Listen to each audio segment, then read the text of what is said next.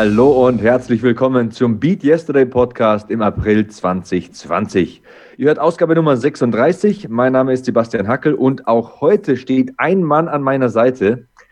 Wartet mal, ich beschreibe ihn mal so. Er ist willensstark wie Olli Kahn, er ist sympathisch wie Gianluigi Buffon und er ist so verrückt wie René Higita. Ja, genau, das ist er. Die Rede ist von Kevin Scheuren. Hallo Kevin. Wer war der Letzte? René Higita, der, der mit dem Skorpion, der mit den Hacken immer die Bälle abgewehrt hat. Ah, der. Okay. Vor deiner Zeit. Äh, weit vor meiner Zeit, aber oder? aber danke. Kevin, danke für Kevin, die warmen Worte. Hallo. Kein Problem, kein Problem. Warum diese Einleitung? Ganz klar, heute geht es unter anderem um die Position des Torhüters, um die Position der Torhüterin, um genau zu sein. Denn unser heutiger Gast bewacht das Tor der Frauenmannschaft des FC Bayern München. Später begrüßen wir in unserem Beat Yesterday Interview Karina Schlüter und äh, sie ist zarte 23 Jahre jung, im November 96 geboren. Fußball-Torhüterin, wie gesagt. Ähm, seit dem vergangenen Sommer steht sie bei einer absoluten Top-Adresse unter Vertrag beim FC Bayern München, hat auch schon für die Nationalmannschaft gespielt und äh, sie kommt aus Minden.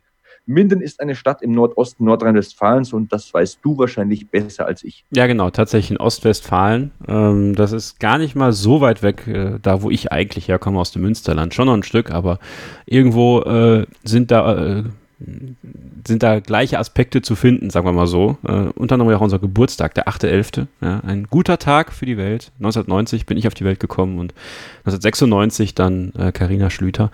Aber äh, dazu später mehr. Ähm, der Fußball in Corona-Zeiten ist ja auch ein ganz, ganz spannendes Thema. Ne? Also ein hochpolitisiertes Thema. Äh, wie kann der Fußball weitergehen? Klar ist für die Frauenfußballmannschaft des FC Bayern München wäre es eigentlich ein tolles Jahr geworden, nämlich äh, das 50-jährige Jubiläum, das Bestandsjubiläum der Frauenfußballabteilung. Am 7. Juni ist sozusagen Geburtstag. Am 7. Juni 1970 wurde beim FC Bayern München e.V., das muss man ja ein bisschen trennen, äh, die Frauenfußballabteilung gegründet und 2002 äh, dann unter der FC Bayern München AG, äh, die es ja mittlerweile ist, ähm, dann ebenfalls diese neue Frauenfußballabteilung so gesehen, aber man feiert trotzdem Jubiläum in diesem Jahr und das wollte man natürlich groß feiern, am besten mit Titeln, wie das im FC Bayern halt so ist. Das wird jetzt nichts, also zumindest vorerst nicht. Ist davon auszugehen, dass die Saison der Frauen in der, in der Fly Alarm Frauen-Bundesliga auch vorbei ist. Ja, und das ist natürlich super bitter, äh, denn ich glaube auch Karina, obwohl man muss ja sagen, Sebastian, sie kommt ja gerade aus einer Verletzung. Das heißt, für sie kommt diese Pause, so es denn irgendwann mal weitergeht, äh, vielleicht gar nicht so ungelegen, um nochmal so ein paar Chancen zu bekommen in dieser Saison. Aber ähm, für alle Fußballfans, natürlich auch Fans des FC Bayern München in der Frauenfußball-Bundesliga, ist das natürlich eine sehr bittere Zeit. Und äh, wir würden natürlich alle gerne äh, die Damen des FC Bayern äh, spielen und siegen sehen. Ja? Äh, oder auch nicht, je nachdem, wie ihr es zu Hause äh, handhabt und wer eure Lieblingsfrauenfußball-Bundesliga-Mannschaft ist. Ähm, aber sie ist guter Dinge und sie ist sehr positiv, das muss man wirklich sagen. Also äh, sie sprüht vor Energie, ihr werdet das später hören. Wir haben das Interview bereits aufgenommen, zu diesem Zeitpunkt, wo wir das jetzt hier aufnehmen. Und da könnt ihr euch sehr darauf freuen. Viele Einblicke in den Trainingsalltag von Carina aber auch in ihrer Art und Weise, wie sie ihre Karriere vorangetrieben hat. Und aber auch, und das muss man sagen, das ist ganz wichtig, und da können wir vielleicht mal zu dem Thema kommen, Sebastian, das Thema ähm, psychische Zerstreuung. Ja, man kann das natürlich jetzt die Zeit nutzen, um mal wieder zu lesen, um sich vielleicht weiterzubilden. Sie hat ein Fernstudium begonnen im Sportmanagement, da erzählt sie später drüber. Und ähm, man sagt ja immer, wie schwer das ist gerade, diese Situation. Viele sind zu Hause, vielleicht in Kurzarbeit, wissen nicht, was sie mit der Zeit anfangen sollen ähm, haben natürlich auch Familie, klar, ähm, aber für sich selber was zu tun. Das muss nicht nur sportlich sein, Sebastian, das kann auch äh, für den Geist sein. Und da ist sie, glaube ich, echt ein löbliches Beispiel, von dem vielleicht der ein oder andere unserer Hörerinnen und Hörer heute auch was mitnehmen kann und vielleicht selber mal was starten kann. Auf jeden Fall, also äh, mega viel, was du jetzt angesprochen hast. Ähm, es geht auf jeden Fall für uns mal eine Tradition weiter, finde ich. Also 2018 hatten wir ja Christian Martenia, im vergangenen Jahr Nicole Rolser Stimmt. und jetzt Karina äh, Schlüter, also jedes Jahr einen Fußballspieler beziehungsweise eine Fußballspielerin. Und ja, es ist eine seltsame Zeit äh, für Fußballfans, für Fußballspieler, für Fußballprofis. Und ähm, auch als ähm, Individuum, als, als Einzelmensch ähm, muss man sich gewöhnen an diese Zeit. Und ähm, ja, ich stimme dir zu. Man äh, lass es mich so formulieren, man muss vielleicht dieses Stichwort Organisation nennen. Ich sehe es bei mir selbst. Ähm, meine Frau ist im Homeoffice. Auch ich habe äh, Sendungen vorzubereiten. Ich nehme Podcasts auf. Ich bin nicht nur im Tonstudio. Ich muss auch viel zu Hause machen. Und da muss man sich einfach die Zeit einteilen. Einer bastelt, malt, spielt mit den Kindern, der oder die andere erledigt dann die Arbeit für sich, für seinen Job. Und wenn alle schlafen, beziehungsweise bevor alle aufstehen, wird dann trainiert, also das das Körperliche, das hast du ja auch angesprochen. Und ähm, ich versuche trotzdem die Sache und die Situation positiv zu sehen. Und das war ja das Letzte, was du angesprochen hast, dass man sich ähm, ja, psychologisch, psychisch, bildungsmäßig ein bisschen äh, vorantreibt. Und ähm, ich lese ein neues Buch, Kevin. Okay. Ähm, Can't Hurt Me von David Goggins, diesem Ultramarathon-Fuzzi, von dem ich dir ja schon so oft vorgeschwärmt habe. Ja. Wie ist es? es ist ein krasses Buch. Also, ähm, wie soll ich es beschreiben? Also, das ist ja wirklich so ein Typ, ähm, kommt aus ganz, ganz schwierigen Verhältnissen. Also wurde vom Vater misshandelt, ähm, täglich verprügelt und äh, litt unter dem Alkoholismus in der Familie. Ähm, Mutter hat dann irgendwann die Kinder gepackt und war auf sich allein gestellt, hat von Sozialhilfe gelebt und er hatte ähm, ja eine Lernstörung quasi, also musste immer früh mit Handicaps zurechtkommen und ist dann irgendwann zur Armee gegangen, zur, zur Navy und ähm, wenn ich ein bisschen vorspule und die interessantesten Dinge aus dem Buch ein bisschen rausgreife, hat dann dreimal zum Beispiel diese Hell Week gemacht, also diese Aufnahmeprüfung für die Elitesoldaten. Und im dritten und letzten Anlauf hat er sie dann auch verletzungs ja, verletzungsfrei. Ich meine, was ist schon verletzungsfrei in der Hell Week, wenn du eine Woche nicht schläfst und nur läufst und unterwegs bist und Liegestütze machst und Sit-ups aber hat das dann überstanden, wurde dann eben Elitesoldat und äh, das ist nun mal so ein erstes Drittel von dem Buch, wo die Reise dann hingeht mit seinen Ultramarathonläufen, dem Mindset für Triathlons und Marathons und diese Megaläufe, die er dann absolviert hat. Dann kommt noch ein Herzproblem dazu, aber ich will gar nicht zu viel spoilern.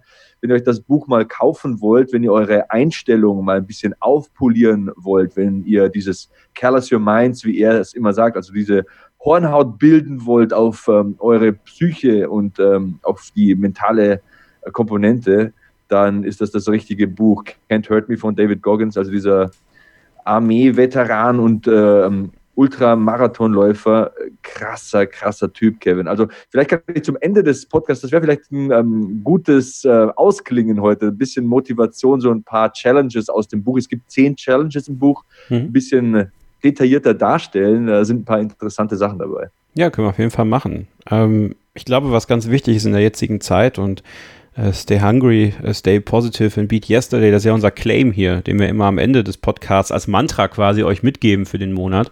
Und dieses Stay, yes, stay positive ist, glaube ich, ganz wichtig. Und in der jetzigen Zeit ähm, geht es mir zum Beispiel, oder ich kann mir auch vorstellen, vielen von euch, Sebastian, vielleicht kannst du gleich von dir erzählen, weniger um die körperliche Stärke, sondern um die mentale Stärke. Ich glaube, das ist etwas, was äh, ganz vielen Menschen sehr viel Halt und Kraft gibt aktuell. Und diese mentale Stärke nicht zu verlieren oder wenn man dazu neigt, sie vielleicht zu verlieren, sie wieder aufzubauen. Und das kann ja über viele Ebenen kommen. Das kann ja so weit kommen, dass man von uns zuhört ne, und wir geben euch vielleicht was mit, wo ihr sagt, okay, cool, da kann ich was rausziehen.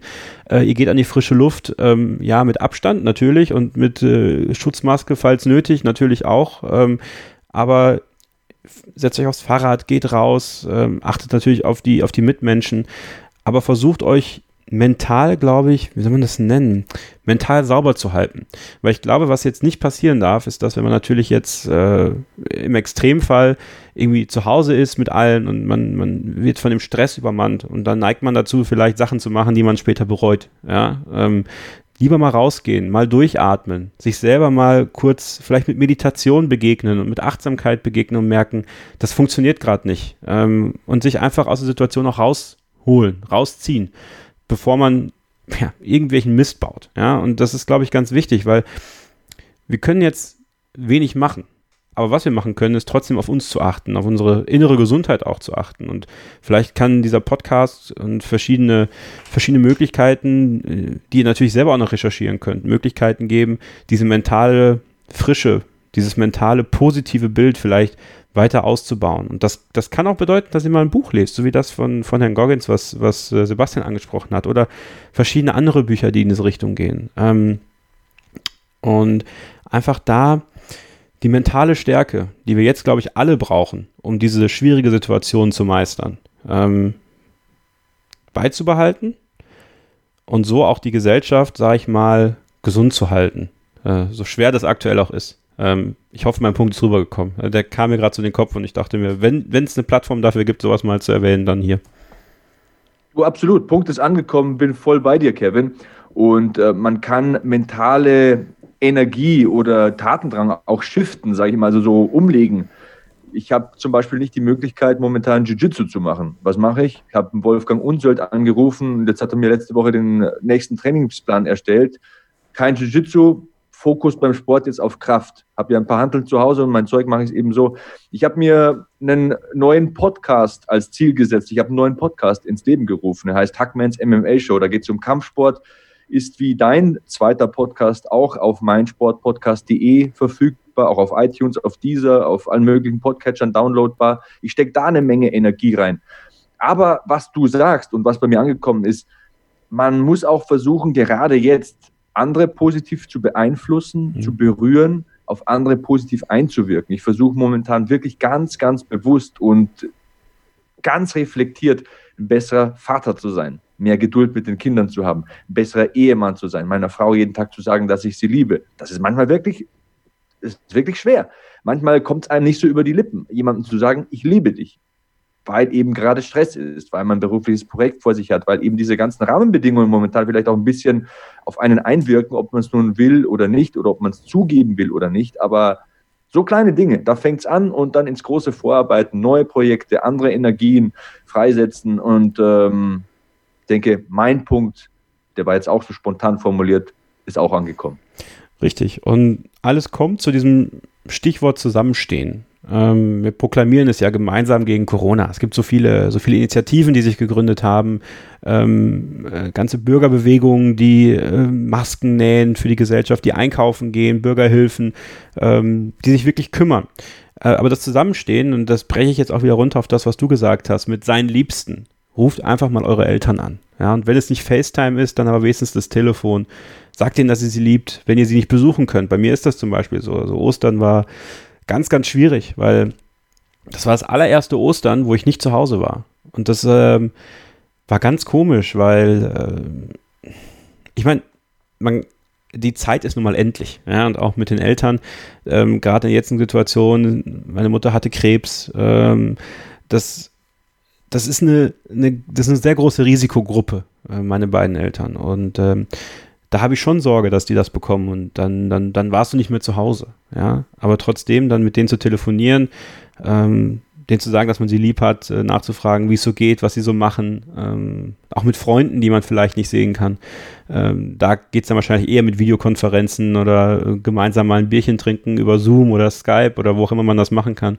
Äh, und denen zu sagen, dass sie einem wichtig sind. Ich glaube, wenn es eine Zeit gab dafür, dann, dann ist sie es jetzt. Und ähm, da können wir alle für uns selber auch äh, was Positives bewegen, indem wir das Telefon in die Hand nehmen äh, und mit den, uns mit den Leuten unterhalten. Ähm, denn denen geht es genauso wie uns, ja. Und äh, wir bewegen uns in unseren kleinen Bubbles, in unseren kleinen Kosmen, aber die haben das auch. Und ähm, deswegen ähm, schaut mal in euer Telefonbuch, wen könntet ihr mal wieder anrufen?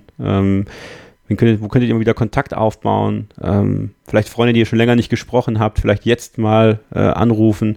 Ja, aber wie gesagt, ich glaube, das Wichtigste ist, äh, Eltern und Großeltern ähm, zu unterstützen, anzurufen, für die da zu sein, auch wenn, wenn ihr nicht physisch da sein könnt. Und ähm, ist ein sehr emotionales Thema, ich weiß. Äh, es soll auch jetzt gar nicht runterziehen. Ich glaube, das, das tut es auch hoffentlich nicht. Ich glaube, ich hoffe, ihr versteht, was ich meine damit. Und ähm, Deswegen äh, einfach nur die Wichtigkeit, dieses Zusammenstehen und ähm, positiv zu bleiben und ja, auch da so ein bisschen natürlich auch dieser Schwung hin zu Karina Schlüter jetzt gleich, äh, die wir jetzt mal dazu holen wollen nach einer kurzen Pause, Sebastian.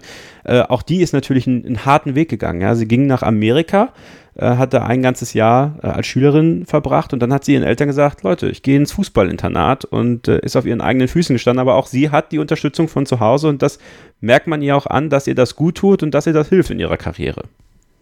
Auf jeden Fall. Also das Mädel ist wirklich ansteckend.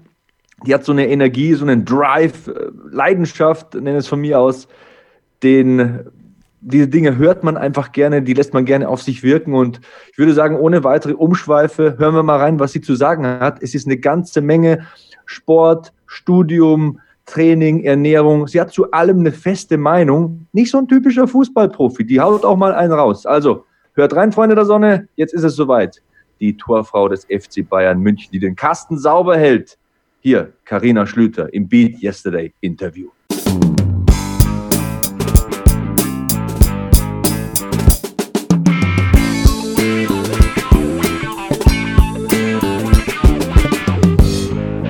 Willkommen zurück hier im Beat Yesterday Podcast. Mein Name ist Kevin Scheuren, Sebastian Hackel immer noch an meiner Seite und unser Gast ist jetzt da und ich freue mich sehr, dass wir eine Frauenfußballerin begrüßen dürfen, die am äh, nicht im selben Jahr, aber immerhin am selben Tag Geburtstag hat. Man muss, das habe ich in einem Podcast-Seminar auch erfahren, Sebastian, äh, immer die persönliche Bindung schaffen, auch mit seinem Gast. Der 8.11.1996 ist ihr Geburtsdatum und ich freue mich sehr, dass sie da ist vom FC Bayern München, Karina Schlüter. Hallo Karina.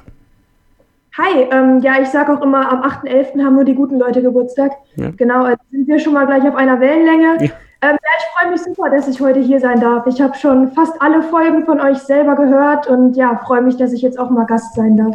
Ich glaube, die wichtigste. Ja, ich, ich möchte erstmal die wichtigste Frage stellen, Sebastian. Und dann, dann darfst ja? du, ja? Nehmen Sie sich bitte zurück, Herr Hacke. Äh, wie geht's dir, Karina? Aktuell sehr gut. Also die Situation ist natürlich sehr speziell, aber ähm, gesundheitlich, mental, bei mir ist alles super. Jetzt darfst ja. du, Sebastian. 23 Jahre jung, man, äh, ja, da komme ich mir fast alt vor. Ich werde ja 40 dieses Jahr.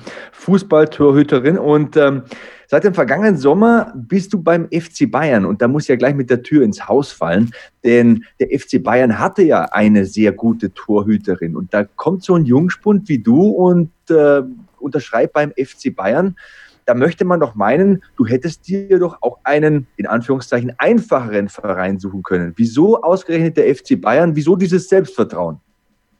Ja, man sagt ja immer, Konkurrenz belebt das Geschäft. Und ich habe vorher drei Jahre beim SC Sand in der gleichen Liga gespielt, einfach bei einem ja etwas schwächeren Verein, ein etwas kleinerer Verein und habe einfach gemerkt, das hat mir gut getan. Drei Jahre volle Spielpraxis, sehr viel Erfahrung gesammelt, habe sehr stark an mir arbeiten können und habe jetzt gedacht, es ist Zeit für den nächsten Schritt. Und da kam dann eben ein großer Verein in Frage. Und als dann der Bayern München an, angefragt hat bei mir, da ja, war die Entscheidung eigentlich schon gefallen. Das ist interessant. Kevin ist ja meine Podcast-Ehefrau. Ja. Ähm, ich habe mit deiner Fußball-Ehefrau gesprochen, Nicole Rolser, die dich ja sehr gut kennt. Und sie hat gesagt, die Karina ist ehrgeizig, diszipliniert. Manchmal müssen sie die Trainer sogar bremsen. Stimmt denn das? Ähm, ja, leider. Ich sage immer so, der Ehrgeiz ist zwar meine größte Stärke, aber zeitgleich auch meine größte Schwäche. Also ähm, ich bin diejenige, die eigentlich eher zu viel trainiert als zu wenig und auch oft zu viel als wirklich gut ist. Das muss ich auch mir selbst eingestehen. Aber ich bin so jemand, irgendwie, ich kann es nicht lassen. Also für mich gibt es nichts Schöneres, als zu trainieren, den Kopf frei zu bekommen, am liebsten den ganzen Tag auf dem Fußballplatz zu stehen. Ähm, ja, vielleicht mal gleich eine kleine Geschichte dazu. Ähm, kommen wir bestimmt gleich auch noch zu dem Thema. Ich war ja auch auf dem Fußballinternat und ähm, da mussten wir immer, sobald wir krank waren, Halsschmerzen hatten, alles, was auf einen Infekt hindeutete, mussten wir immer Bescheid sagen. Dann haben die uns auch komplett aus dem Training rausgenommen. So dementsprechend war ich krank, ähm, habe zwar gesagt, nein, ich habe keine Halsschmerzen, es geht mir gut, war aber so heiser, dass sie äh, mir das nicht geglaubt haben. Dementsprechend hatte ich Trainingsverbot und dann war ich so sauer, dass ich aus Prinzip um halb vier nachts aufgestanden bin, um trainieren zu gehen. Habe dann auch natürlich festgestellt, dass es vielleicht nicht ganz so sinnvoll war, weil ich wirklich nicht so fit war. Aber einfach, weil die es mir verboten haben, habe ich gesagt, nee, jetzt gehe ich trainieren und ihr habt das dann auch durchgezogen. Ich hoffe, die hören das jetzt nicht. Ansonsten sind die Trainer vielleicht ein bisschen sauer, aber ähm, ja, vielleicht lerne ich es irgendwann nochmal. Ist das so ein bisschen die Starkköpfigkeit des Ostwestfalen, die da mitschwimmt? Das ist gut möglich. Das sagt man ja oft, dass die Ostwestfälen da so ein bisschen stur sind. Ja, absolut, absolut. Also erzähl mal so ein bisschen. Du kommst aus Minden. Ähm, dich hat es dann ja auf das Fußballinternat Kaiserau gezogen. Wann ging es denn bei dir los mit dem Fußball äh, und wann war für dich klar, das könnte durchaus was mit einer Profikarriere geben? Ähm, mit einer Profikarriere, das kann ich heute noch irgendwie kaum glauben, wo ich jetzt stehe. Ähm, angefangen habe ich mit Fußball, da war ich vier und zwar bei mir im Heimatverein, also auf dem Dorf, wirklich ein ganz kleiner Dorfverein, das ganz klassische. Ich bin einfach mit meinem Bruder mal mit auf dem Fußballplatz, nachdem mein Papa mich zum Tanzen geschickt hatte und das leider nicht so erfolgreich war. Ähm, genau, und dann habe ich mich gleich in den Sport verliebt und war super begeistert. Und dann nahm das irgendwie so seinen Lauf. Ich glaube, mit acht Jahren bin ich in die Kreisauswahl gekommen. Dann ging es weiter zum Stützpunkt, dann irgendwann in die Westfalenauswahl, bis ich dann sogar den Schritt geschafft habe in die U16-Nationalmannschaft. Und damals immer noch bei meinem kleinen Dorfverein gespielt, immer noch bei Jungs. Und ähm, ja, für mich war das einfach so, ja, ich kicke gerne, aber mehr eigentlich nicht.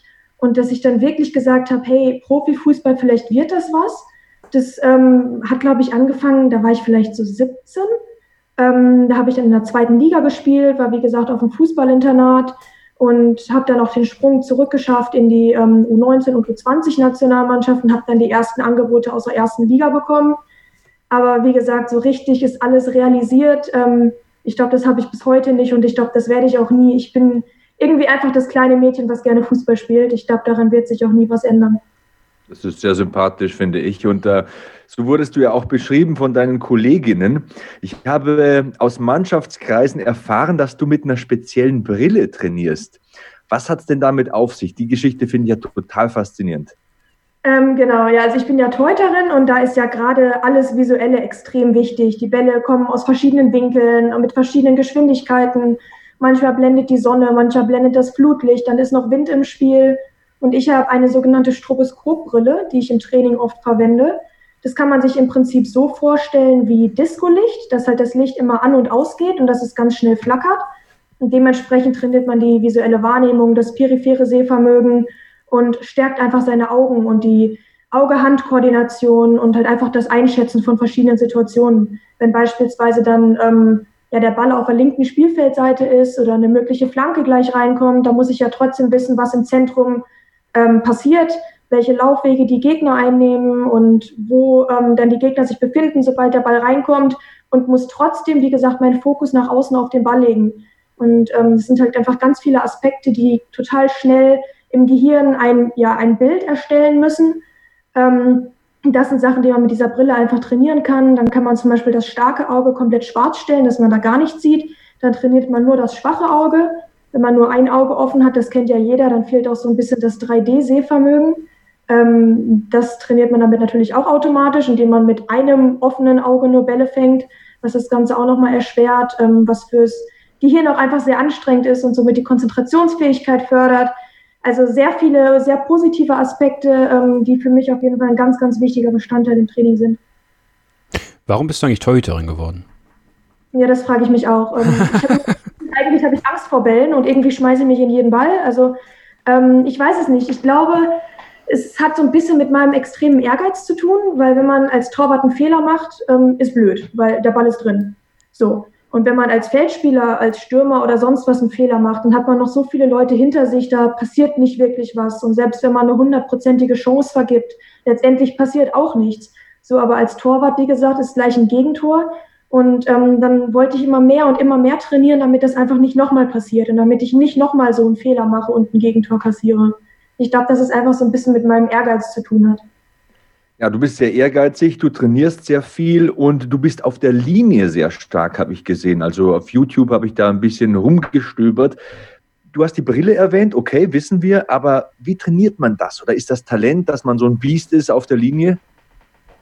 Ähm, ich glaube, das Wichtigste ist wirklich einfach keine Angst zu haben. Also vor dem Fallen sowieso schon gar nicht, aber das lernt man ja als Torwart von klein auf. Aber auch einfach vor dem Gegner. Also ich habe ja als Torwart meistens meinen Kopf da, wo die Feldspieler ihre Füße und im schlimmsten Fall die Schraubstollen haben. Also da knallt es wohl auch schon mal. Und das muss man einfach komplett ausblocken und komplett, ähm, ja, sich vielleicht auch darauf einlassen, dass halt einfach mal es knallen kann. Aber man darf wirklich keine Angst zeigen. Äh, ich trainiere seit vielen Jahren sehr stark an meiner Beweglichkeit. Ähm, ist natürlich auch viel genetisch veranlagt, klar, aber ähm, mittlerweile komme ich auch komplett runter ins Spagat. Das war vor ein paar Jahren noch nicht der Fall. Also man kann es tatsächlich auch trainieren. Und wenn man dann so ein, so ein Bein auf einmal ausfährt und dann doch noch irgendwie Bälle hält, an die man sonst gar nicht reingekommen wäre, dann freut man sich natürlich. Und dann hat man die Belohnung für dieses ewig lange und teilweise auch ätzende Beweglichkeitstraining. Ähm, genau, also ich versuche, wie gesagt, ja, in jedem Bereich das irgendwie zu optimieren, was man da nur machen kann. Und gerade was so Reaktionsschnelligkeit und sowas angeht, das sind, glaube ich, einfach Wiederholungen und ganz viel Übung. Ja, Beat Yesterday eben, ne? immer besser werden, das passt ja. hervorragend zu uns, deswegen haben wir dich reingeholt. Und du bist ja auch ziemlich schlau, haben deine Kolleginnen gesagt. Ähm, mir kam zu Ohren, du hättest Zahnmedizin studiert, hättest dann gewechselt, da lacht sie. Äh, was ist denn der momentane Studiengang, den du da verfolgst? Also finde ich schon mal witzig, dass die sagen, ich bin sehr schlau. Ähm, ich habe auch manchmal tatsächlich den Spitznamen The Brain, bei uns in der Mannschaft. Wenn irgendwo irgendwelche Fragen aufkommen, dann heißt es immer, ja, frag doch mal Karina, was die dazu sagt. Also das kommt schon manchmal vor. Ich finde es eigentlich eher lustig. Ähm, genau, also momentan studiere ich International Management als Fernstudium. Und dafür habe ich mich entschieden, um einfach breit aufgestellt zu sein, weil ich sagen kann, hinterher mit einem Managementstudium, ich kann wirklich in jeden Bereich gehen, ich kann im Bereich Sport bleiben, ich kann wieder zurück im Bereich Gesundheit gehen, ähm, was ursprünglich mein Plan war mit der Zahnmedizin. Ich kann im Bereich Wirtschaft bleiben. Ähm, genau, da habe ich jetzt einfach alles offen, wenn ich den Bachelor fertig habe. Zahnmedizin war eigentlich immer so mein Traum und da habe ich halt in der Schule schon hart für gearbeitet, um natürlich entsprechend auch einen NC-Schnitt zu bekommen. Ähm, ja, das hat dann leider nicht mehr funktioniert mit dem, mit dem Sport, also das Ganze zu kombinieren, weil man doch sehr viel Anwesenheitspflicht hat, sehr viele Praktika, sehr viele Seminare, wo man wirklich immer in der Uni sein muss, wenn man dann so viel Training hat und ähm, ich sag mal WM-Qualifikation oder was auch immer dann alles ansteht mit dem Fußball, dann kann man halt einfach nicht an zwei Orten zur gleichen Zeit sein und daran ist es dann leider gescheitert. Ich glaube aber, dass ich trotzdem mit dem Managementstudium jetzt eine ganz gute Alternative habe. Ist das sowas, was der FC Bayern München auch unterstützt? Also ist es, ähm, dass der Verein da sagt, wir finden es gut, wenn, wenn gerade unsere jungen Spielerinnen äh, schon so ein bisschen weiterdenken? Ich meine, es gab es ja auch also bei anderen Profivereinen, auch bei den Männern schon, dass Spieler nebenher dann Studiengänge gemacht haben, um eben auch nach dem Karriereende oder äh, Gott bewahre, man verletzt sich schwer äh, und äh, es droht die Sportinvalidität, dass man noch ein anderes Standbein hat. Ja, definitiv, aber ich glaube, das ist auch im Frauenfußball fast schon normal. Also es gibt auf jeden Fall ein paar Vollprofis, die wirklich gar nichts anderes machen, aber viele von denen haben schon einen abgeschlossenen Studiengang oder eine fertige Ausbildung oder sonst was. Aber man muss natürlich irgendwie für die Zeit nach der sportlichen Karriere vorsorgen. Ich meine, im Frauenfußball ähm, jetzt aktuell kann man davon schon leben, aber man kann kein Geld irgendwie zurücklegen für die Zeiten nach der sportlichen Karriere. Da ist das schon wichtig und das weiß natürlich auch der Verein. Ähm, dennoch muss man natürlich darauf achten, dass Fußball schon dann Nummer eins ist und der Arbeitgeber ist und dass das im Vordergrund steht und muss dann halt irgendwie die Uni oder die Ausbildung so ein bisschen drumherum legen, so gut es denn geht. Und ähm, das dann eher zurückstecken, weil der Fußball wirklich vor dem Fokus ist. Bevor du bist aber nicht nur der Schlaubi-Schlumpf in der Mannschaft, äh, du kochst und äh, backst auch sehr gerne, ne? also der Torti-Schlumpf sozusagen. Ähm, da gibt es diese krassen Motivtorten, die du für Mitspielerinnen zum Beispiel machst. Äh, wo kann ich denn die bestellen? Ähm, schreib mir einfach eine Nachricht, ich bringe dir eine vorbei. Ähm, ja, total gerne. Also ich liebe es zu backen. Ich weiß auch gar nicht warum. Also schon früher als Kind, ähm, klar, zur Weihnachtszeit Plätzchen backen, das hat ja jeder gemacht, aber auch normale Kuchen fand ich schon immer super und ich backe sogar lieber, als dass ich die Kuchen dann esse. Da freuen sich natürlich meine Mitspieler umso mehr. Ähm, ich bin dann einfach gerne auch mal kreativ und verziere das Ganze. Mit ähm, Fondant arbeite ich viel. Ähm, genau, einfach so ein bisschen ja meiner Kreativität freien Lauf lassen. Und das ist für mich auch einfach mal so ein Ausgleich. Dann ist es weder Fußball noch Uni, sondern einfach mal ähm, komplett abschalten, Kopf aus und einfach backen. Macht mir auch Spaß. Und kochen? Kochen auch, genau. Okay. Also wir haben halt den Luxus bei uns im Verein, dass wir Mittagessen immer am, am Trainingscampus bekommen. Das heißt, so viel kochen muss ich zu Hause gar nicht. Ich mache Frühstück selber, ich mache ein Abendbrot selber, aber ähm, dass ich dafür jetzt groß ähm, kochen muss, ist eigentlich nicht der Fall. Dadurch, dass wir einmal am Tag sowieso warmes und ähm, super leckeres und total qualitativ hochwertiges Essen am Campus bekommen, ähm, bleibt mir das Kochen meistens Gott sei Dank erspart. Ähm, ich mache es aber, wenn ich es da mal machen muss, wirklich gerne. Am liebsten, wenn ich Freunde oder andere Leute zu Besuch habe, ähm, dann stelle ich mich auch gerne mal in die Küche. Wie hält man sich denn momentan fit? Du hast das Training angesprochen, den Campus angesprochen. Was macht man denn momentan? Ich denke, der Trainingsalltag eines Fußballprofis, einer Profispielerin wie dir, ist ja momentan in Anführungszeichen etwas gestört durch die momentanen Verhältnisse. Ähm, wie sieht das denn aus? Kannst du uns da mal ein bisschen mitnehmen? Ähm, ja, das ist definitiv speziell gerade. Ähm, ich bin sozusagen genauso im Homeoffice wie alle anderen, nur dass mein Homeoffice ein bisschen anders aussieht. Ähm, die ersten Wochen haben wir angefangen, das hat dem ganzen, das, das Ganze hat, hat dem, hat ähm, dem Ablauf einer Vorbereitung eigentlich geähnelt, dass wir viele Läufe hatten, viel Krafttraining, was man zu Hause machen kann, also ähm, Stabilisationsübungen, solche Sachen ähm, Läufe, die wir dann mit einer App aufnehmen müssen und dann unserem Athletiktrainer schicken, der das dann auch alles kontrolliert. Da sind dann die Zeiten und die Pulswerte vorgegeben. Dann ähm, irgendwann haben wir das Ganze gesteigert und mit dem Cybertraining angefangen. Das war super spannend. Das haben wir dann über eine App gemacht und über Videokonferenzen. dann hat man zumindest die Mitspielerinnen mal gesehen und den Athletiktrainer hatte man dann groß im Bild, der dann die Übungen vorgemacht hat und dann haben wir alle gemeinsam irgendwelche Krafttrainings und ähm, Stabilisationsübungen gemacht. Genau. Ähm, ja, dann bekommen wir von unserem Co-Trainer, das ist auch ganz interessant, immer so Technikvideos, also dass man wirklich mit dem Ball ein paar Technikübungen ausführen muss. Die müssen wir dann einüben und abfilmen und ihm, dann zurückschicken. Ähm, der guckt auch wirklich sehr genau drauf und sagt hier, nee, bei Sekunde ähm, 37 musst du nochmal auf die Ausführung achten, ähm, üb das nochmal ein bisschen und dann film das nochmal neu ab. Das gleiche machen auch wir Torhüter, wir bekommen auch Challenges. Ähm, dass wir irgendwie was machen mit Bälle jonglieren oder ähm, zwei Bälle hochwerfen und fangen, alles Mögliche, was man auch aus der Live-Kinetik kennt oder aus dem kognitiven Bereich. Ähnliche Sachen, die ich natürlich auch mit meiner Teleskopbrille trainiere. Da müssen wir die Sachen auch abfilmen und dann dem Trainer schicken. Also wir sind schon gut beschäftigt und ähm, trainieren auf jeden Fall nicht weniger als sonst, nur einfach sehr anders aktuell. Kannst du mal so ein bisschen, ja, äh, Sebastian, ich wollte dich nicht unterbrechen. Du, du, alles gut, alles gut. Beim FC Bayern gibt es ja mit dir und ähm, Laura Benkert zwei bärenstarke Torhüterinnen, aber ähm, die Nationalmannschaft, ist das auch so ein Thema? Ich meine, du bist Anfang 20, aber ist das so ein Ziel von dir, ein großes Ziel, das du vor Augen hast, Torhüterin für die Nationalmannschaft zu werden?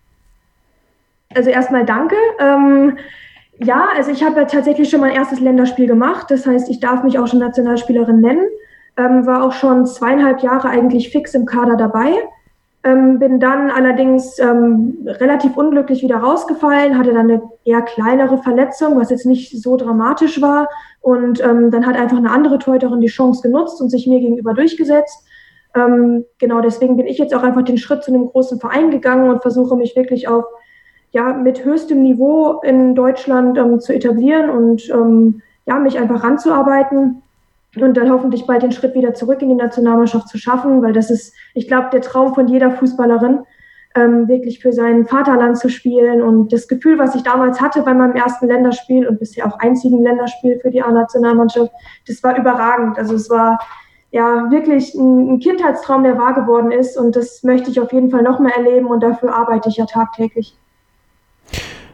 Wie steht es um den Frauenfußball in Deutschland eigentlich, deiner Meinung nach? Ähm, wie hat, also gerade mal so diese, diese Frauenfußball-Bundesliga mal so ein bisschen in den Fokus gerückt, weil äh, für meine Begriffe kommt die immer noch zu wenig vor äh, in der öffentlichen Wahrnehmung. Das, das ist einfach so. Ähm, gerade äh, gegen den Männerfußball anzukommen, das ist ja schon für, für unterklassige äh, Männerfußballligen schwer, äh, da die diese wie soll man sagen, die Aufmerksamkeit zu bekommen, die es auch verdient hat. Ähm, wie schätzt du äh, die Wahrnehmung des Frauenfußballs in Deutschland ein und wie das Niveau der äh, Flyer Alarm Frauen-Bundesliga?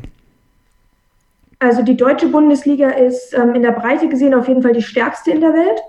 Ähm, was die Spitze angeht, da sind auf jeden Fall Frankreich und England auch noch mit dabei. Ähm, bei denen gibt es allerdings sehr große ähm, Differenzen in der Liga. Da gibt es dann wirklich so die Top-Clubs, aber die gewinnen dann halt auch mal eben zweistellig gegen die Mannschaften, die unten stehen.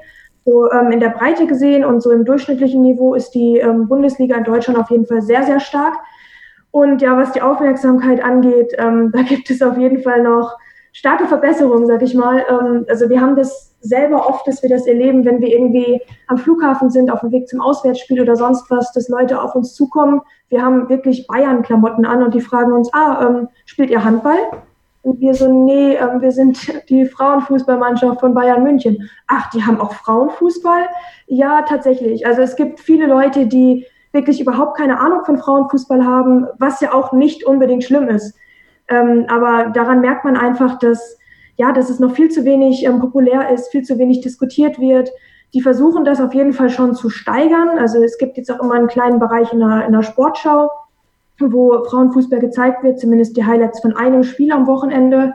Mittlerweile wird auch freitagsabends immer ein Bundesligaspiel von den Frauen im Free TV übertragen, was auch ganz gut ist.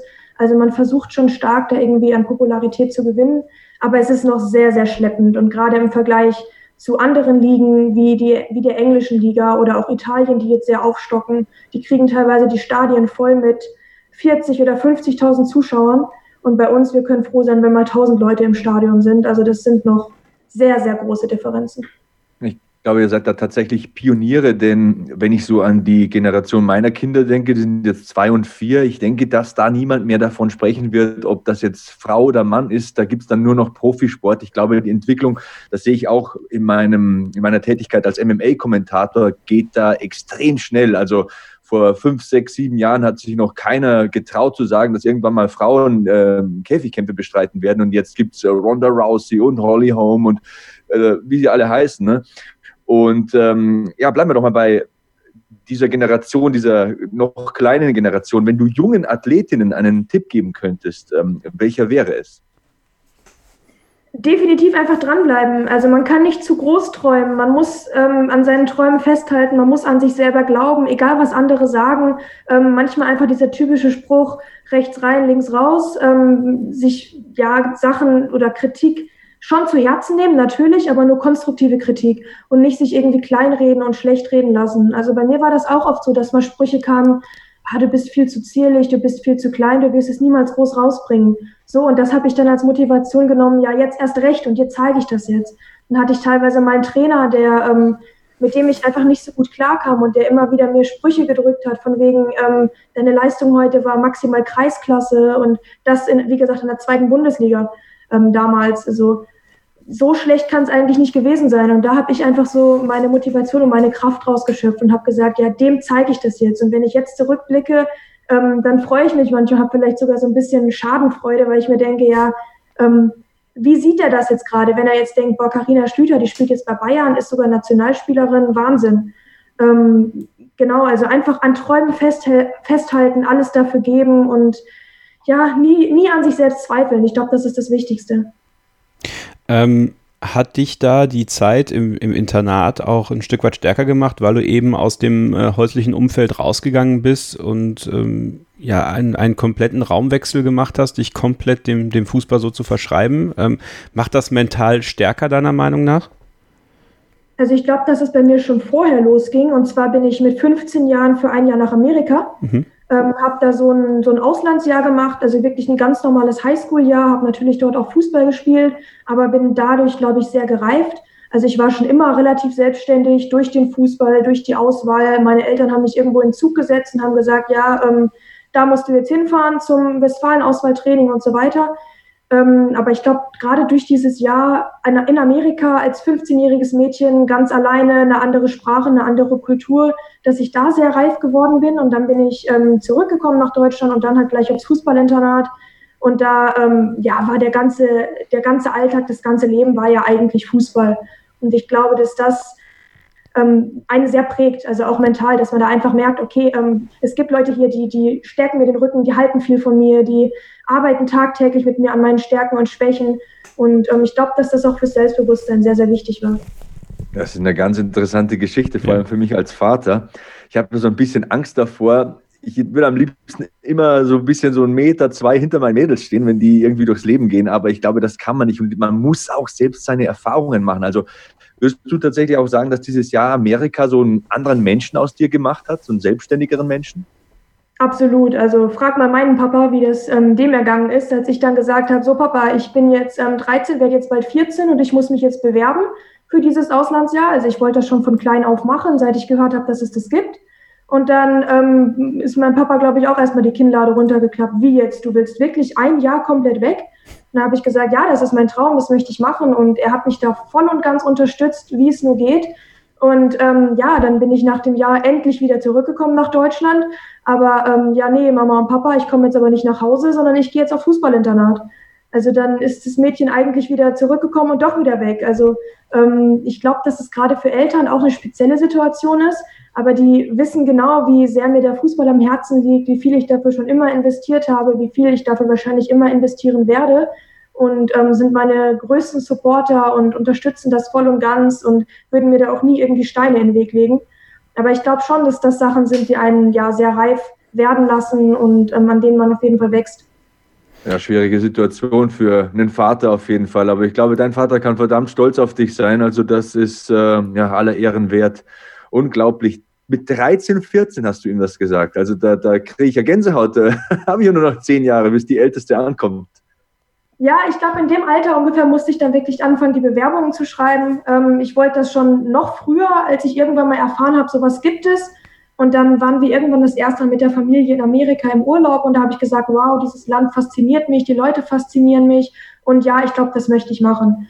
Das war dann zu ähm, dem Zeitpunkt, als es dann tatsächlich der Fall war, noch mal ein bisschen schwieriger, weil ich gerade mit 14 Jahren, wie gesagt, den Sprung in die U16-Nationalmannschaft geschafft hatte und mich da auch gerade durchgesetzt hatte, auch als Nummer eins und so weiter. Und das war ja irgendwie auch immer mein Kindheitstraum.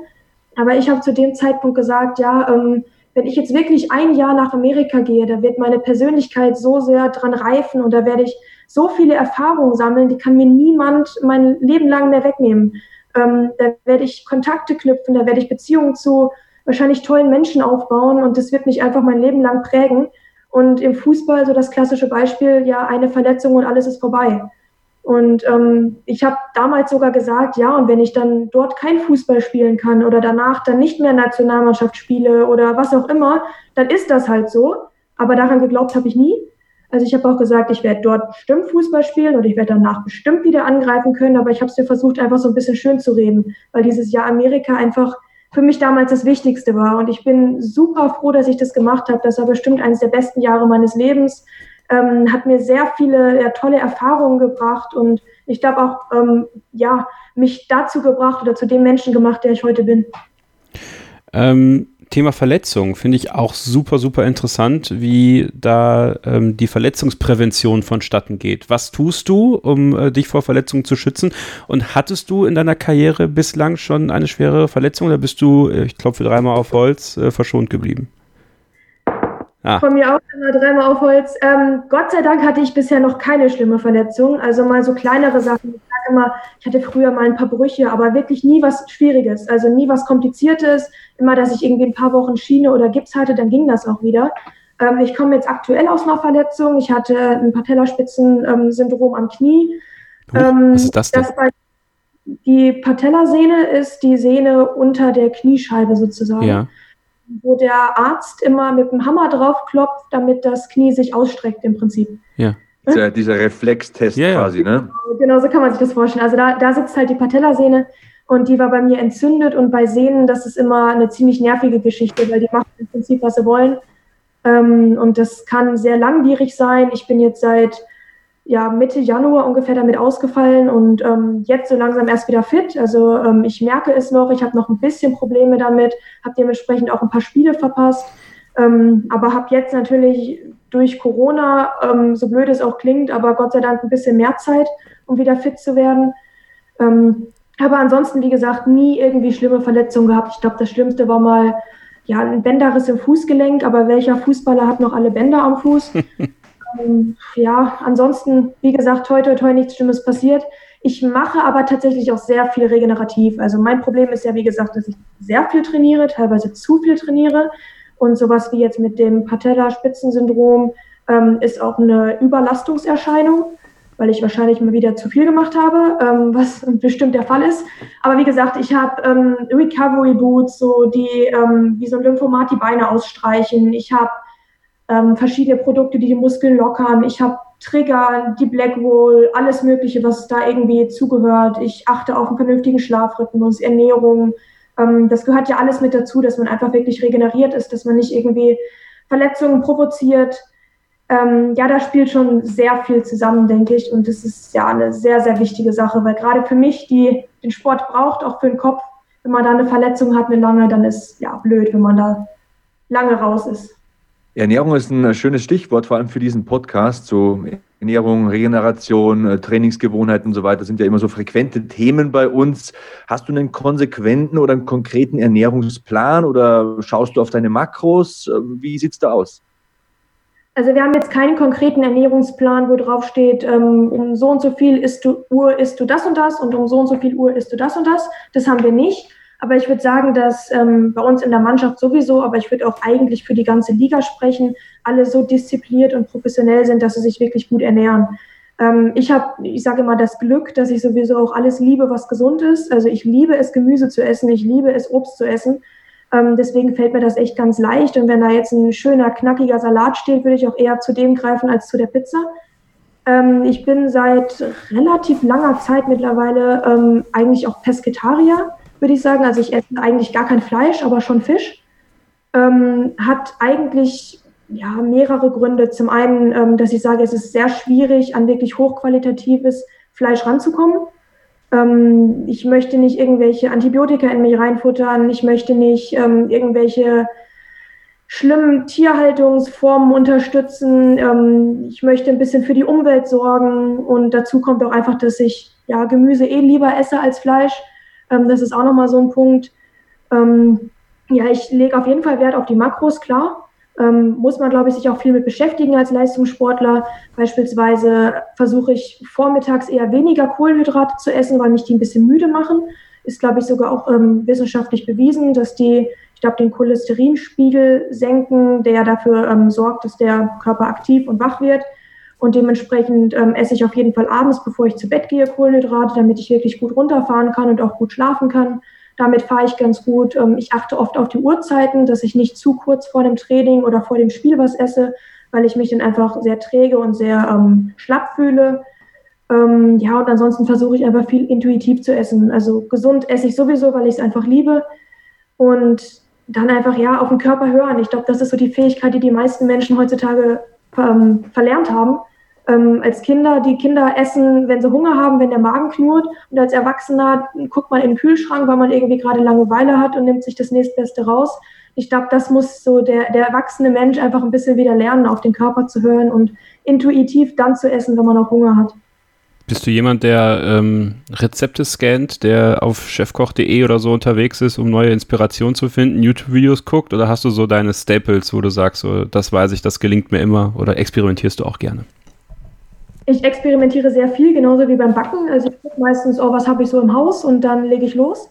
Ähm, aber ich suche mir auch öfter mal Ideen. Also gerade so heutzutage auf Social-Media-Plattformen ähm, hat man ja ohne Ende Essenssachen, die irgendwie jeder postet und Rezepte, die man überall finden kann. Da holt man sich schon so die eine oder andere Inspiration.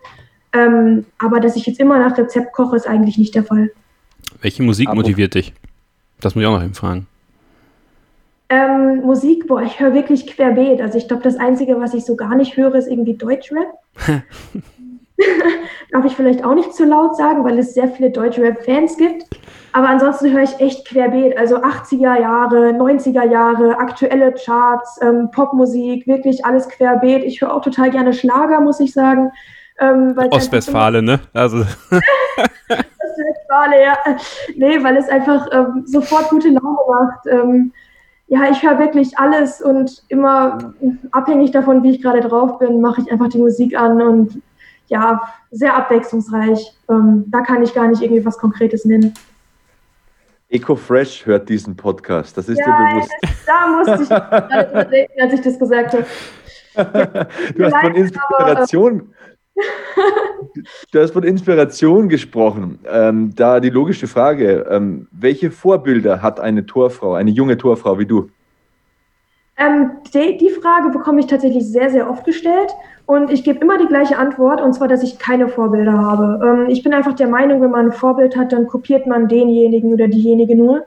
Und ähm, eine Kopie sein ist irgendwie blöd. Gerade als Torwart ist man einfach ein Charakter. Und man muss irgendwie seinen eigenen Charakter und seine eigene Persönlichkeit finden und auch bilden. Also ich gucke mir viele große Teute an, zum Beispiel Manuel Neuer oder ein Testegen oder da kann ich jetzt ganz viele aufzählen, wo ich sage, boah, der macht das super, der andere macht das super und da versuche ich mir einfach so meine Sachen rauszupicken. Ähm, das gleiche aber auch jetzt mal ähm, nicht nur auf den Sport bezogen, auch bei anderen Persönlichkeiten, bei anderen Menschen. Wenn ich zum Beispiel an meinen Opa denke, das ist ähm, auch ein ganz, ganz, ja, ein großer Mensch für mich. Also was der für eine Persönlichkeit hat, was der, ähm, wie der mit Menschen umgeht, was der für einen Charakter hat, da gucke ich mir auch ganz, ganz viele Sachen ab. Also es ist nicht nur unbedingt auf den Sport bezogen, sondern allgemein auf alle Bereiche des Lebens, wo ich glaube, dass man von anderen Menschen sehr, sehr viel lernen kann. Bist du abergläubisch? Ich meine, ich habe äh, selbst als Hobbyfußballer die Angewohnheit, immer mein linkes Bein zuerst vorzubereiten. Ähm, sowohl mit Stutzen, Schienbeinschonern, Schuhe äh, und dann erst das rechte. Vorher, sonst fühle ich mich nicht wohl. Hast du auch sowas? Abergläubisch bin ich eigentlich nicht, aber ich glaube, man hat automatisch so ein paar Rituale. Also ich ja, ziehe meistens erst die rechte Seite an, aber ohne irgendwie einen Grund dahinter. Also könnte jetzt auch sein, dass ich gerade Mist erzähle, aber ich glaube, dass ich tatsächlich erst in meinen rechten Schuh reinschlüpfe. Ähm, ja, es gibt ja auch viele, die sagen, never change a winning day. Ähm, ja, wie gesagt, wenn man Rituale hat, bei denen man sich gut fühlt, dann ist es bestimmt unterbewusst immer so ein bisschen was, was einen beflügelt und mhm. so ein bisschen mitnimmt. Aber so wirklich abergläubisch, dass jetzt auf einmal eine schwarze Katze meinen Weg kreuzt, da habe ich eigentlich keine Probleme mit. Stadtmensch oder Landei? Richtiges Dorfkind. Deswegen weiß ich auch nicht, warum ich gerade in München wohne. Richtiges Dorfkind. Wahrscheinlich, weil du beim FC Bayern spielst. Äh, das könnte sein. Nee, also ich bin, bin ähm, eher auf dem Dorf auch groß geworden. Also jetzt gar kein so mini kleines Dorf, also jetzt nicht so ein 200-Seelendorf. Ein bisschen größer ist es schon, aber ähm, ja, wohne direkt neben einer Pferde- oder Kuhwiese. Also ähm, ich kenne das, das Landleben ganz gut und liebe das auch. Ähm, ich war früher immer wirklich dieses klassische, bis die Kirchglocke schlägt oder bis die Straßenlaternen angehen, ähm, durfte ich draußen bleiben und danach bin ich dann nach Hause gegangen zum Abendessen. Also so dieses ganze Klischee-Dorf, das bin eigentlich ich. Und ich brauche das auch. Also ich brauche die Natur, ich brauche die Ruhe und ähm, ich gehe auch hier total gerne einfach mal in den Wald oder an den See oder sonst was, damit ich einfach Abstand von dem ganzen Trubel habe. Ähm, aber wenn ich dann in meiner Stadt bin, dann gehe ich auch den ganzen Tag shoppen und auch in jedes Café und dann genieße ich das auch total. Witzig ist, genau die Antwort habe ich erwartet tatsächlich. Also ihr seht sie ja nicht. Also wir sehen sie ja die ganze Zeit in unserer, unserer Zoo-Übertragung. Und ich komme ja aus dem Münsterland. Nein, nein, nein, nein, nein. Ich komme aus Münster, ich komme aus dem Münsterland, ja. Also es ist halt, es ist halt, ne, man, man merkt es Menschen halt an. Ja? Also ohne dass es jetzt, also es ist einfach ganz normal, man fühlt sich da wohler. Also ich, ich wohne ja jetzt seit Jahren in Bonn und eigentlich, also auch immer, wenn ich zu Hause bin, dann finde ich es halt auch toll und finde es gut, ja. Und äh, würde mich dann auch eher so als ähm, am Ende des Tages als Landmensch sehen und irgendwann auch hier aus dieser Stadt wieder raus wollen. Tatsächlich, so insgesamt. Aber naja. Wir sind ja, ja hier. Ja, ich glaube, dass es bei mir auch der Fall ist. Also ich muss trotzdem sagen, ich liebe Süddeutschland. Also Süddeutschland mhm. hat. Dafür, dass ich zwar aus Ostwestfalen komme, kann ich mir echt vorstellen, ähm, vorstellen, mein Leben in Süddeutschland zu verbringen. Das Einzige, was mir hier so ein bisschen fehlt, ist die Ostsee. Also ich bin früher sehr oft an die Ostsee gefahren und das hat mir immer sehr gut gefallen. Das ist jetzt natürlich ein bisschen weit. Aber ähm, dafür gibt es hier auch so schöne Ecken. Das Wetter ist wirklich schöner, auch wenn das irgendwie so ein Klischee ist, aber es ist einfach die Wahrheit. Und ähm, mir gefällt es super gut, auch die Mentalität der Menschen, bis darauf, dass ich ewig gebraucht habe, bis ich die Menschen mit dem Dialekt verstanden habe ich ja nur Hochdeutsch kann, aber ähm, da gewöhnt man sich auch dran und ja, ich fühle mich hier super wohl auf jeden Fall. Das finde ich auch so paradox irgendwie. Wenn man hier in Niederbayern, wo ich wohne, von einem Dorf ins nächste fährt, dann ist der Dialekt wieder ein komplett anderer. Für so einen Mensch wie dich muss das ein totaler Albtraum sein. Und dann, äh, du hast ja auch den Vergleich mit Amerika, da fährst du, was weiß ich, 400, 500 Meilen und die Menschen hören sich komplett gleich an. Ich will nicht sagen, dass es in Amerika keine unterschiedlichen Dialekte gibt, ganz im Gegenteil, aber auf äh, die Größe des Landes gesehen, wenn man da mal runterrechnet, also wenn man jetzt Bayern mal oder Niederbayern, sehen wir es mal ganz klein, wenn man Niederbayern als Referenz nimmt, wie viele unterschiedliche, unverständliche Dialekte es hier gibt. Und dann hat man so Riesenländer, wo man eigentlich fast alle versteht, wenn man die Sprache einigermaßen spricht. Das ist total faszinierend. Also das, da muss ich teilweise wirklich so lachen, weil zwei Dörfer weiter verstehe ich die Leute nicht mehr oder brauche zehn Minuten, bis ich akklimatisiert bin. Ja, das ist ähm, wirklich so. Also ich sage auch immer zu meinem Torwarttrainer hier im Training, ähm, du, wenn ich dich angucke wie ein Auto, das ist nicht böse gemeint, dann verstehe ich dich einfach nicht, dann musst du es bitte nochmal wiederholen. Und das geht mir jetzt noch so. Und ich meine, ich spiele jetzt schon fast ein Jahr hier in München. Das gleiche Problem hatte ich auch bei meinem alten Verein, beim SC Sand. Ähm, das liegt in Südbaden, wer das nicht kennt. Ähm, da sprechen die Leute, wie gesagt, alle badisch. Da habe ich auch kein Wort verstanden. Da musste ich gleich am ersten Wochenende, ähm, da hatten wir dort ein Sportfest, da habe ich ein bisschen in der Küche geholfen und dann hat jemand bei mir ein Schnitzel wegbestellt. Und ich war total überfordert. Ich wusste nicht, was die von mir wollten. Bis ich dann eine Mitspielerin gefragt hatte, die auch übrigens aus Bayern kommt. Und die konnte dann sagen, ja, weg, Semmel, sonst was. Das ist alles ein Brötchen da konnte ich überhaupt nichts mit anfangen. Dann ist mir das irgendwann mal passiert, dass einer ähm, mir, ich glaube, eine Flasche oder sowas in die Hand gedrückt hat und gesagt hat, heb mal. Dann habe ich das nach oben gehoben. Dabei mein, meinten die, heb mal, einfach mal festhalten. Das kenne ich auch nicht. Also ähm, da habe ich wirklich Probleme gehabt teilweise. Ich lache gerade so hart, weil... Ja, vielen Dank. Ähm, nee, da habe ich mich manchmal ein bisschen wirklich sprachbehindert gefühlt, aber man kann es ja mit Humor, mit Humor nehmen. Also es ist eigentlich auch ganz witzig und ähm, ab und zu rutschen mir auch schon ein paar Wörter aus dem Dialekt raus, wo mein Bruder mich dann zu Hause immer ziemlich auslacht. Familie ist ein gutes Stichwort. Äh, das schneiden wir natürlich raus. Äh, wie eng ist der Kontakt noch zur Familie? Äh, kommen die öfter mal zu spielen? Siehst du sie noch häufiger? Ähm, also sehen sehr, sehr selten dadurch, dass ich sehr selten frei habe. Ich meine, klar, unter der Woche immer Training und so, ich sag mal, ein ganz normaler Arbeitsrhythmus ist ja, dass man unter der Woche zur Arbeit geht und die Wochenenden frei hat. Das ist natürlich als Fußballer nicht der Fall. Das heißt, ich kann auch nicht für ein Wochenende mal eben nach Hause fahren. Ähm, aber ich meine, heutzutage hat man ja wirklich so viele Möglichkeiten mit Handy, mit Internet, mit Videochats und so weiter, dass es eigentlich ja gar kein Problem ist. Selbst meine Großeltern können mittlerweile einigermaßen mit FaceTime umgehen ähm, dass wir da auch, auch, ab, auch ab und zu mal telefonieren können. Ähm, ich bin ein totaler Familienmensch. Also ich liebe die alle über alles und ähm, die auch mich und das wissen wir auch und das ist super schön und ich weiß, dass ich auch immer auf die zählen kann und so weiter. Und auch wenn ich eigentlich mit 15 schon ausgezogen bin oder vielleicht auch gerade deswegen sind wir wirklich eigentlich unzertrennlich, ähm, sehen leider viel zu selten.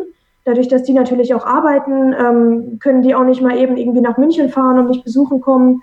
Bei meinem alten Verein war das der gleiche Fall. Das war halt in der Nähe von Freiburg. Das ist ja auch eine ganze Ecke von Ostwestfalen. Ähm, aber wie gesagt, wir telefonieren ganz viel, schreiben ganz viel. Und wenn man sich dann sieht, dann ist die Freude natürlich umso größer. Eine der letzten Pflichtfragen, wenn man es mit einer Fußballspielerin zu tun hat, gibt es einen Lieblingsspieler oder eine Lieblingsspielerin? Ähm, Jein, also jetzt sind wir schon wieder sehr, ich sag mal, an der Grenze zu Vorbild. Also es gibt viele Spieler, die ich ganz toll finde ähm, muss ich zum Beispiel auch einen Philipp Lahm zuzählen zu seinen aktiven Zeiten noch und das, obwohl ich Torhüterin bin, weil ich den einfach einen super Kicker fand und auch total sympathisch von der Art und Weise, wie er, ich sag mal, Interviews geführt hat, wie er sich repräsentiert hat. Ähm, Oliver Kahn war früher ähm, auch so, ja, eigentlich ein bisschen der Grund, glaube ich, warum ich zu Fußballer geworden bin. Ähm, ich meine, da war ich noch sehr, sehr klein und habe noch nicht so viel von Fußball verstanden, aber irgendwie hatte ich, glaube ich, jedes Oliver Kahn-Trikot und stand immer im Tor und habe gesagt, ich bin Oliver Kahn und so weiter. Also es gibt viele ganz, ganz ähm, tolle Fußballer, ganz tolle Sportler, ähm, die wirklich auch Inspirationen sind. Aber jetzt wirklich so den Lieblingsspieler zu nennen, ich glaube, das fällt mir sehr schwer. Das ist vollkommen okay. Karina, wir haben dir jetzt sehr viel ähm, Zeit geklaut. Da haben wir eine Menge abgedeckt. Natürlich dieses leidige Thema Corona, das ist momentan so eine Pflichtfrage, aber wir haben über Ernährung gesprochen, über Training, über die Zeit im Ausland. Wir haben dich als Mensch kennenlernen dürfen. Also du warst hier wirklich sehr offen, das rechne ich dir hoch an. Und zum Abschluss musst du mir noch eines versprechen. Irgendwann musst du mal wiederkommen, wenn du dann mit der Nationalmannschaft Weltmeister wirst oder so, dann wollen wir dich auf jeden Fall wieder im Beat Yesterday Podcast haben. Das musst du versprechen. Sehr gerne, das machen wir und dann bringe ich dir auch eine Motivtorte mit. Ha, ha. da bin ich gespannt. Da bin ich gespannt. Kevin, Kevin darfst du als Tag-Team-Partner, du darfst uns in einem Ring quasi zusammen, äh, Kevin quasi als Manager und ich bin der Wrestler, so will ich das aufbereitet haben. Ich habe schon ganz konkret im Kopf. Aber du weißt, was mit Torten passiert im Wrestling-Ring, ne? Meistens fliegen sie ins Gesicht von irgendjemandem. Ja, das ist halt so. Das ist halt so. Carina, zum. Kevin und nicht ich ist okay.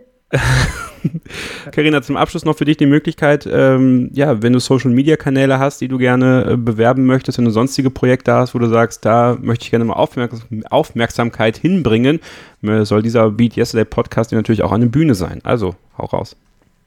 Ähm, ja, also ich bin auf Instagram aktiv, da heiße ich carina.schill, also Carina mit C und dann einfach .schl und bei Twitter carina-schill ähm, gerne folgen, gerne Nachrichten schreiben. Ich nehme mir auch immer die Zeit und beantworte die, wenn es Rückfragen gibt, gerade zum Frauenfußball, weil sich da viele einfach auch nicht so gut auskennen.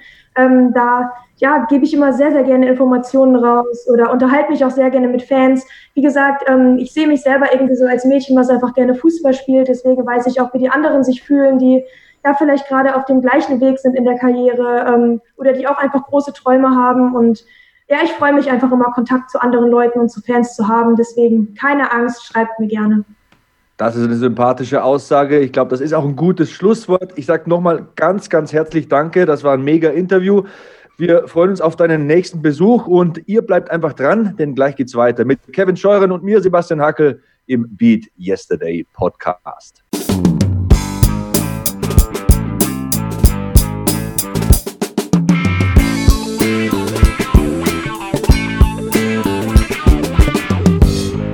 Das war also das Interview mit der Torhüterin des FC Bayern München, Karina Schlüter. Ich glaube, wir haben nicht zu viel versprochen.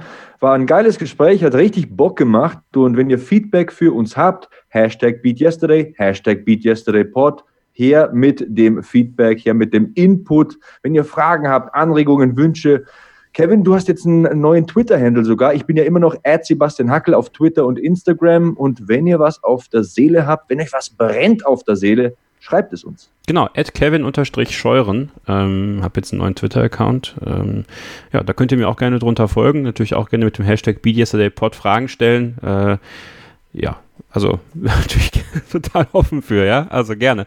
Gerne her damit. Und ähm, etwas, was auch ganz wichtig wäre, iTunes-Rezensionen. Also es wäre ganz cool, wenn ihr euch mal so zwei, drei Minuten Zeit nehmen könntet, um bei iTunes mal eine kleine Rezension zu schreiben. Es wäre ganz toll, wenn wir da irgendwie bis Ende des äh, Sommers vielleicht mal so auf 50 Rezensionen kommen würden. Das wäre echt cool. Also würde mich wirklich sehr freuen, wenn ihr das gemeinsam für uns hinbekommt. Denn würde uns natürlich auch helfen, in den iTunes-Charts ein bisschen nach oben zu klettern, äh, dass mehr Leute sehen, dass es uns gibt ähm, und äh, dass die auch mal reinhören. Also wenn ihr Lob äh, habt, wenn ihr ja auch Kritik habt, könnt ihr gerne auch schreiben. Fünf Sterne sind natürlich immer am besten, ja, aber wir wollen, dass ihr ehrliche Rezensionen schreibt, äh, so wie wir ja auch hier ehrlich mit euch reden. Und deswegen ähm, nehmt euch bitte kurz die Zeit. Ähm, es hilft uns weiter und deswegen geht zu iTunes, schreibt eine Rezension und äh, vielen Dank.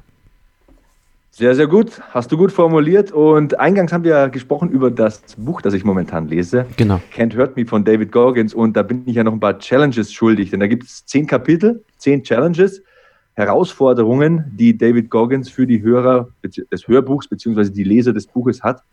Und äh, eine davon ist dieses Inventory of Excuses. Also es gibt seiner Meinung nach so eine Bestandsliste aller Ausreden, die man im Kopf abgespeichert hat. Mhm. Da gibt es diese Aufgabe, möglichst viele Dinge aufschreiben, die einem heute oder jetzt im Moment gerade Probleme bereiten und warum diese Sache sozusagen Probleme bereitet. Also da muss man aufschreiben, welche Ausreden man dafür hat und man muss ehrlich sein. Also Beispiel jetzt aus dem Kopf, du bist zu dick, das Dicksein hindert dich am Joggen und du schiebst das Dicksein auf den Stress in der Arbeit. Du musst diese Kette durchbrechen, dieses, ähm, diese Bestandsliste der Ausreden musst du ausmisten, wegschmeißen und du musst dir einfach eingestehen, ich bin zu ähm, wenig am Joggen, weil ich zu dick und zu faul bin. Das musst du ganz krass für dich formulieren quasi. So, das ist so die erste Challenge äh, im Buch. Was ist noch drin? Ähm, der Accountability Mirror. Also das ist so ein Spiegel, vor dem man sich jeden Tag verantworten muss. Und da lautet die Aufgabe, Träume, Ziele und so weiter, die man hat, auf kleine Post-its zu schreiben. Und naja, auch da wieder ein Beispiel. 100 Kilo Kniebeugen für sechs Wiederholungen, kleben am Spiegel. Wenn du das geschafft hast, Zettel runter, neuer Zettel hin, 100 Kilo Kniebeugen, acht Wiederholungen. Also das System, denke ich, kommt rüber.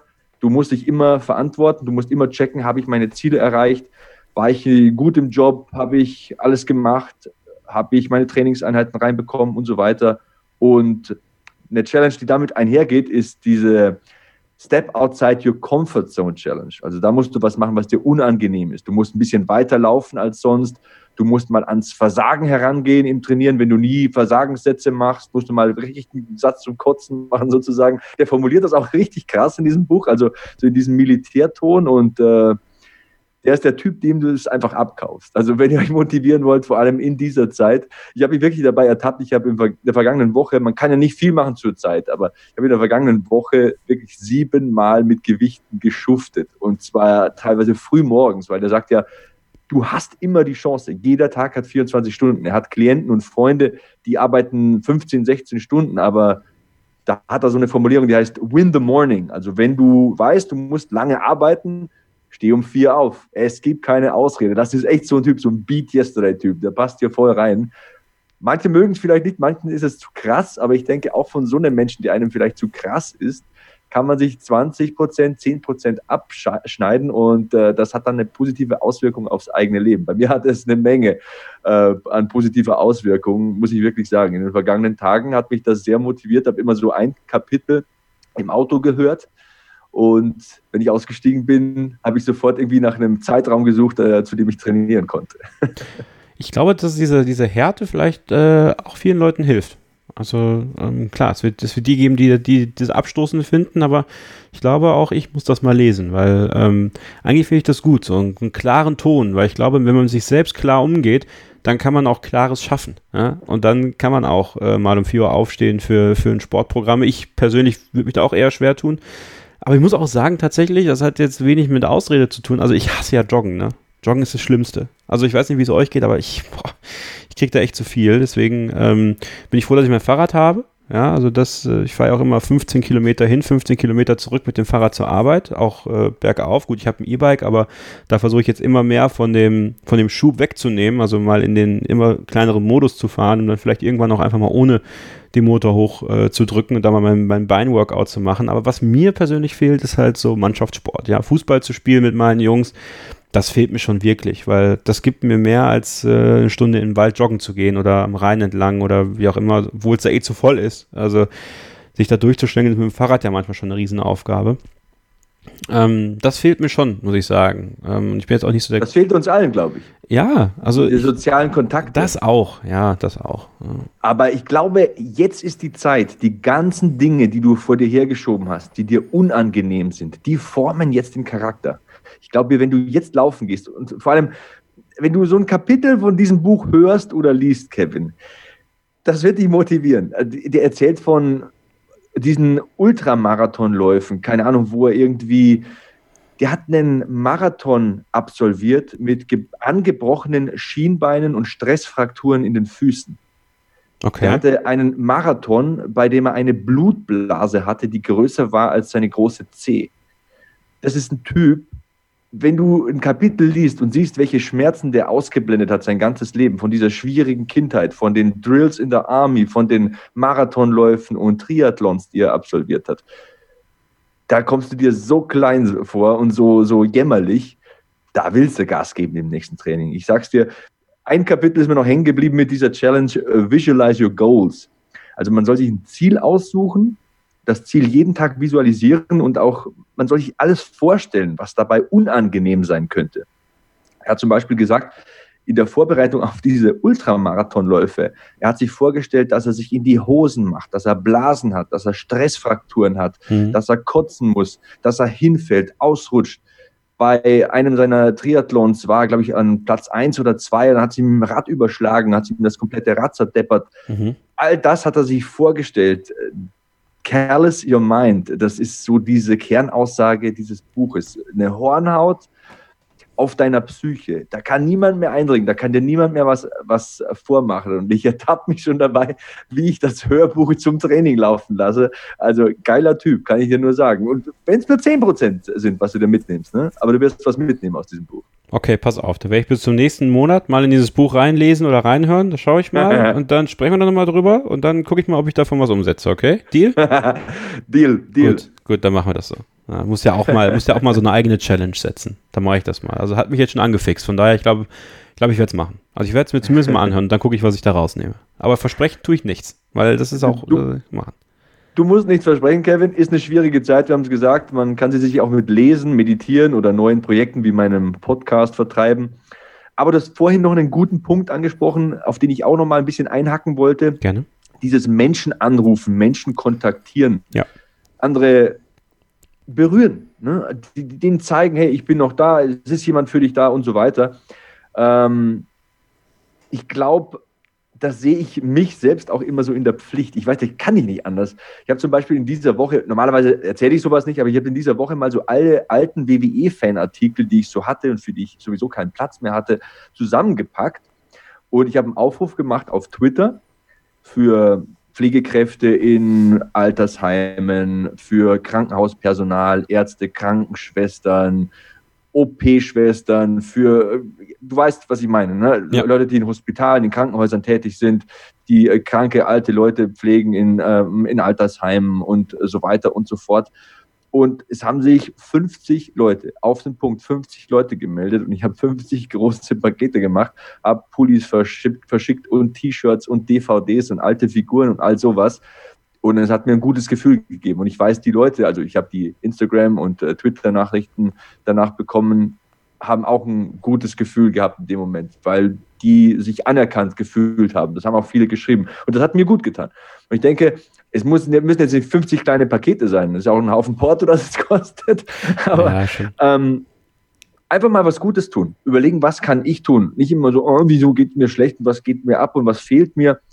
Ähm, nicht nur den Schrank ausmisten, auch mal den Kopf ein bisschen ausmisten und ähm, da so diesen Wald abholzen aus Sorgen und Unbequemlichkeiten und mal sehen, was kann ich eigentlich für die anderen tun.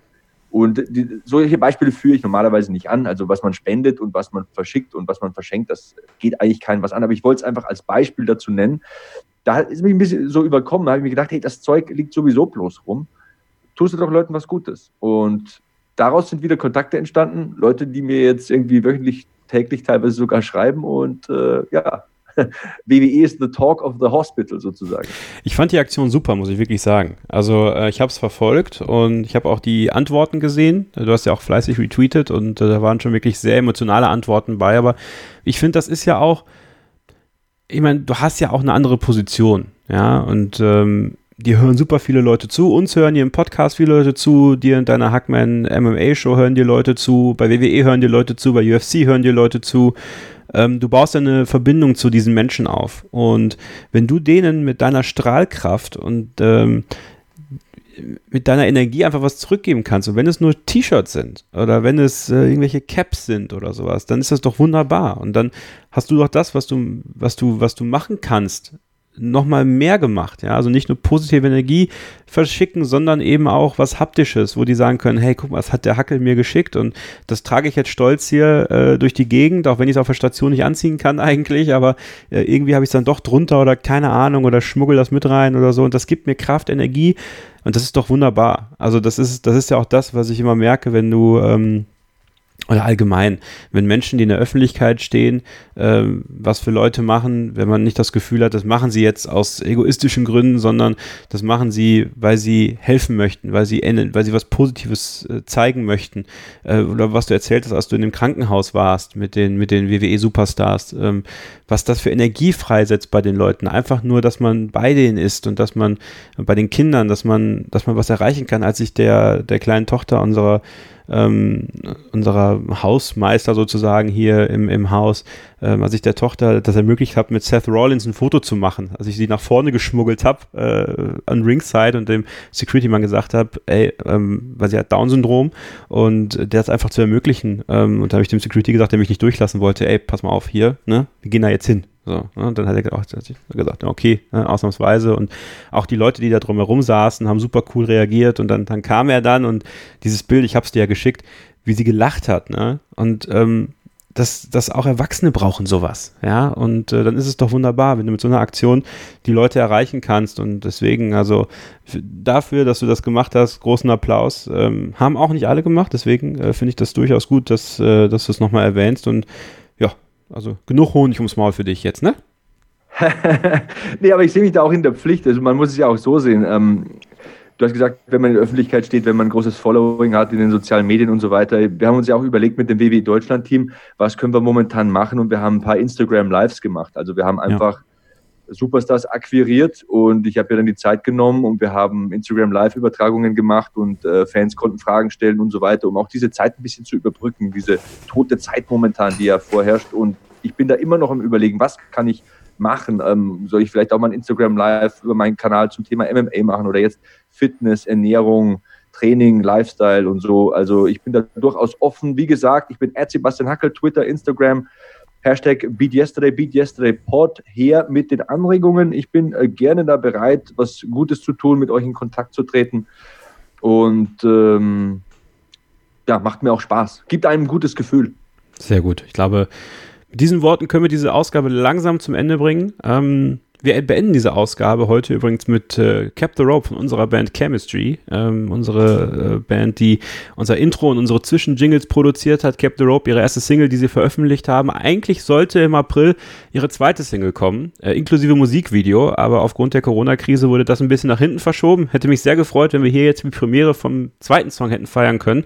Aber sobald das passiert, werden wir das natürlich tun. Dann werdet ihr den auch hier im Podcast hören. Aber ich dachte mir, hey, Äh, auch die unterstützen uns und auch die können vielleicht den ein oder anderen Listen auf Spotify gebrauchen. Und äh, deswegen empfehlen wir euch natürlich den Song nicht nur hier zu hören im Podcast, sondern vielleicht auch mal bei Spotify anzumachen, ein paar Minuten laufen zu lassen, damit die Jungs so ein bisschen was zurückbekommen für das, was sie so einsetzen und dann auch bald hoffentlich mal wieder eine Live-Show haben. Also Shoutout raus an Chemistry an dieser Stelle. Danke, Sebastian. Danke, dass du äh, mit mir heute diesen Podcast gemacht hast. Ich danke dir, Kevin. Ist immer ein Vergnügen. Wir gehen jetzt in das vierte Podcast-Jahr. Mai ne? 2020 ist dann das vierte Podcast-Jahr. Danke euch äh, für die Unterstützung. Danke dir, Kevin. Ich sage es nochmal ganz ausdrücklich. Bring uns nach Hause, Cap. Stay hungry, stay positive and beat yesterday. And beat Corona. Warum nicht? Also, ciao.